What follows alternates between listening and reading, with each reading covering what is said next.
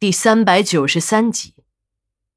老王深知胡德利的为人，平日里说起那个家伙，都是一边骂着娘，一边唠叨着这个小子如何的不是人。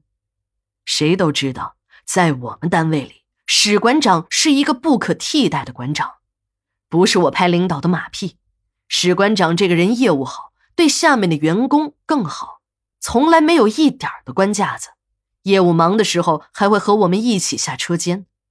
更为难能可贵的是，作为一个馆长，在停尸间里指导新人业务时，竟然是手把手的教。史馆长在馆里的威信无人能及，就连脾气最倔的老王，只要是史馆长一说话，也马上会给面子。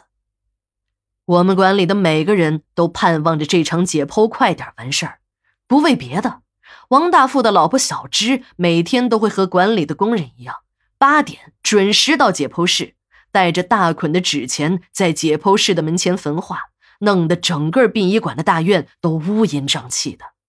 这可乐坏了那些个串儿们，他们一个个的都想要抓住这个发财的机会，围在小芝的周围，变着法儿的把一些高档的纸活卖给他。这些个串儿们把价格抬得很高，他们知道这个女人是义云村老支书的女儿，不差钱。只要自己忽悠的功夫到位了，多少钱这个女人都肯花。几天下来，他们还发现这个女人似乎还有点傻，而且还不是一般的傻，竟然傻到了用一张百元大钞兑换一张冥币的地步。这几天呢，王大富是一刻也没有闲着，一边要处理老丈人的丧事，还要抽出时间到医院陪自己的老婆和儿子。这两件事是有冲突的，这让王大富很有点纠结。兰妮给自己生了一个大胖小子，这事儿让他高兴极了，老来得子的喜悦让他时不时的偷偷笑出声来。但这种喜悦呢，又不能带到外面去。现在整个东山实业都在忙着给胡德利办丧事，尤其是那些胡家的本家们，天天的哭丧着脸，比死了亲爹都难看。王大富知道，这些人都是胡德利的亲信，以前都是蹦着高的和自己作对的主现在他们的主子死了，他们呢也变成了双打的茄子。要说这些人的伤心呢，那一定是真的，可并不完全是为胡德利的死，更多的是那种丧家犬式的悲哀。王大富已经盘算好了，秘书小钱早已经帮他拟定了一份名单。什么人是自己人，什么人是胡德利的死党，什么人是中间派，都写在了这份名单上。只等这老东西的丧事一办完，自己便开始行动，把这些胡家的亲信一网打尽，再把自己的人安插进去。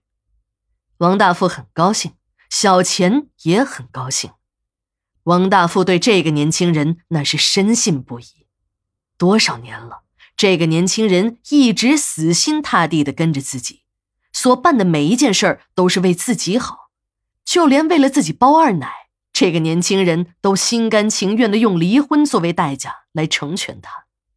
还有就是，从监狱里出来后，他和小钱还保持着那种关系，只是由于出来后女人多了，不那么频繁了。这层亲密的关系，再加上小钱平日里对自己的忠心。让王大富从来没有怀疑过小钱。尽管是这样，王大富的心里还是有一丝隐隐的担忧。